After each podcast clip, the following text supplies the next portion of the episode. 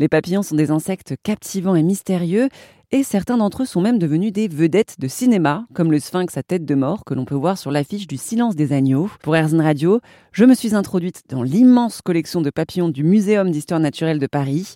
Le muséum possède d'ailleurs la plus grande collection de papillons de type morpho au monde. Ce sont des papillons aux magnifiques ailes bleutées. Jérôme Barbu est entomologiste au sein du muséum. Ces morphos-là viennent du Brésil, hein, entre autres. il y a à peu près plus d'une cinquantaine d'espèces de morphos hein, qui viennent tous euh, d'Amérique tropicale. Donc, euh, là, vous avez la femelle de ce même, euh, de ce même papillon. Donc ça, c'est une espèce qui existe encore Ah, tout à fait. Tout ce que je vous montre existe encore. Il n'y a pas que des aspects de disparition. Alors, il y, a beaucoup plus de régression qu'on pense que de la disparition. La disparition existe, je ne veux pas dire qu'elle n'existe pas. Est-ce qu'il y a certains papillons qui ont totalement disparu? Oui, on, en compte, mais on, a, du mal à l'évaluer parce que déjà, euh, faut être sûr que l'espèce ait disparu. Alors, on va dire que les espèces qui ont disparu, on en connaît, bien sûr. Euh, très peu, heureusement. C'est beaucoup des, espèces euh, insulaires qui vivaient sur, parce qu'on parle donc dans le passé là, pour ceux qui ont disparu, qui vivaient dans des toutes petites îles. Il y a des espèces euh, qui ont disparu à La Réunion, à l'île Maurice. C'est des petites villes qui ont eu une pression euh, euh, démographique à cause du tourisme absolument énorme. Et donc, on a détruit un peu tous les habitats et ces, espèces ont disparu. Bon, il y en a encore qui sont présentes dans l'île, hein, je vous rassure. Cuba, par exemple, notamment, a beaucoup souffert de, des constructions touristiques, de golf, qui fait que ça fait disparaître des espèces endémiques. Mais c'est souvent quand même des espèces qu'on va retrouver dans des milieux insulaires euh, de, de, petite taille, des petites îles, où là l'écosystème est très fragile. Quoi.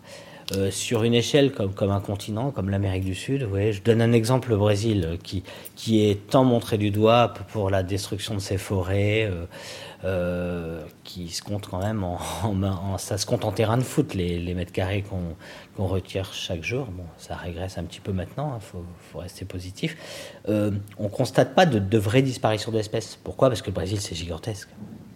Donc ça, ça, peut paraître impressionnant qu'on coupe autant de forêts, mais le, Brésil est tellement grand que on ne pense pas que pour l'instant, hein, on pense pas qu'il y ait des espèces qui ont réellement disparu. Alors, euh, des populations qui ont nettement régressé, oui. Après, parler de disparition d'espèces, il faut, en être certain.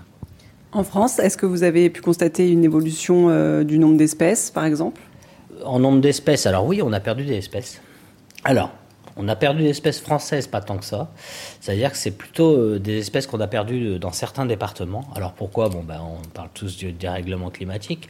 Donc il y a des espèces euh, qui ont des tendances submontagnardes, qui aiment bien un peu les milieux froids. Ben, ces espèces-là ont tendance à avoir disparu de plein de départements parce qu'ils sont remontés soit dans le nord de la France, soit dans les dans les habitats montagnards, donc euh, on les retrouve plus dans certains départements parce que tout simplement ils sont déplacés au fur et à mesure euh, pour retrouver leur température. Mais euh, positivement, on a aussi gagné des espèces, des, espèces qui, qui, remontent du nord africain, de l'Espagne, qui, qui n'étaient absolument pas présentes en France et, mm. et qu'ils sont désormais, ils sont bien installés même. Voilà. Après, Bien sûr, on, voit bien une chute, euh, une chute assez impressionnante des populations. Hein.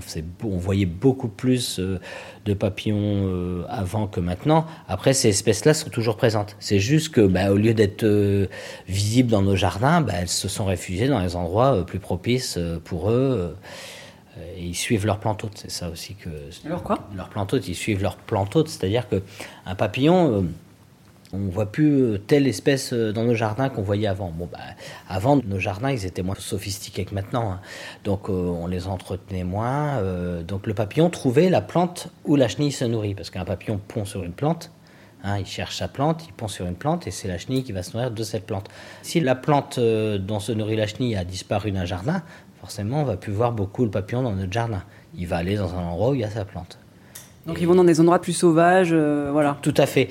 moi, je fais toujours la remarque euh, quand on parle de jardin, de, dire bon, si, si, chaque personne euh, pouvait éviter de mettre une pelouse sans la moindre pâquerette et puis des palmiers dont aucun papillon vit sur ces plantes qui sont complètement introduites, si chacun pouvait garder quelques mètres carrés de son jardin à l'abandon avec les plantes d'origine, et eh ben on s'en porterait que mieux. Quoi. à Paris. Est-ce que vous savez combien il y a d'espèces de papillons différentes? J'ai participé, euh, comme plein de mes collègues et comme beaucoup d'amateurs, à, essayer de recenser le nombre d'espèces qu'il y a euh, dans Paris. Hein. Donc, il y a des publications dessus, mais là, je ne pourrais pas vous dire euh, combien d'espèces ont été recensées à Paris. Hein. Je n'en ai pas le souvenir exact, mais il y a plusieurs publication là-dessus. Il faudrait qu'on fasse le cumul. Il y a des articles, hein, les papillons de, de, Paris intramuros. Il faudrait compiler un petit peu tous ces articles pour en faire le décompte. Mais il ne faut pas croire, hein, en ville, il existe des papillons. Les moindres euh, parcs, euh, des moindres espaces verts, euh, il y a une faune associée non seulement à des parcs, mais aussi à des zones urbaines. Il hein. faut, pas croire, il y a une faune dans les, dans les zones urbaines qui, eux, on va, auront du mal à à, être présente même dans des zones euh, naturelles et ils préfèrent euh, se, se, ressourcer dans les zones urbaines avec des plantes euh, urbaines. Le bitume, c'est quand même pas vraiment l'ami des papillons, quoi. non, mais, mais après, les papillons urbains, je vais donner un exemple de papillons urbains qui, en réalité, ça va être des papillons, par exemple, qu'on peut retrouver en montagne. En réalité, le, le, contexte urbain vont, vont lui faire un habitat artificiel, en réalité.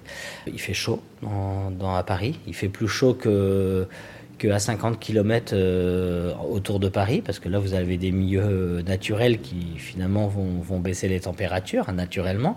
Donc, euh, il y a certains papillons qui vont se retrouver bien dans une ambiance intramuros. Il, y a de la pierre, et donc pour eux, c'est de la montagne, c'est c'est des habitats rocailleux et ces espèces-là, on les retrouve parfois hein, en, basse montagne, dans les endroits rocailleux et, Paris en est un habitat artificiel et ça leur convient bien. Bon, bah c'est bien, c'est positif.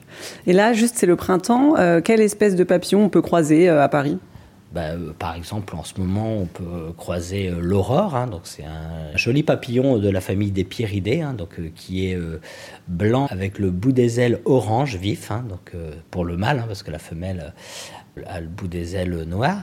Et le verso des ailes, parce qu'il y a un recto et un verso, lui est marbré de vert. Quand il est au repos, on voit donc le verso du papillon. Lui, il est marbré de, de vert sur les ailes postérieures, de toute beauté.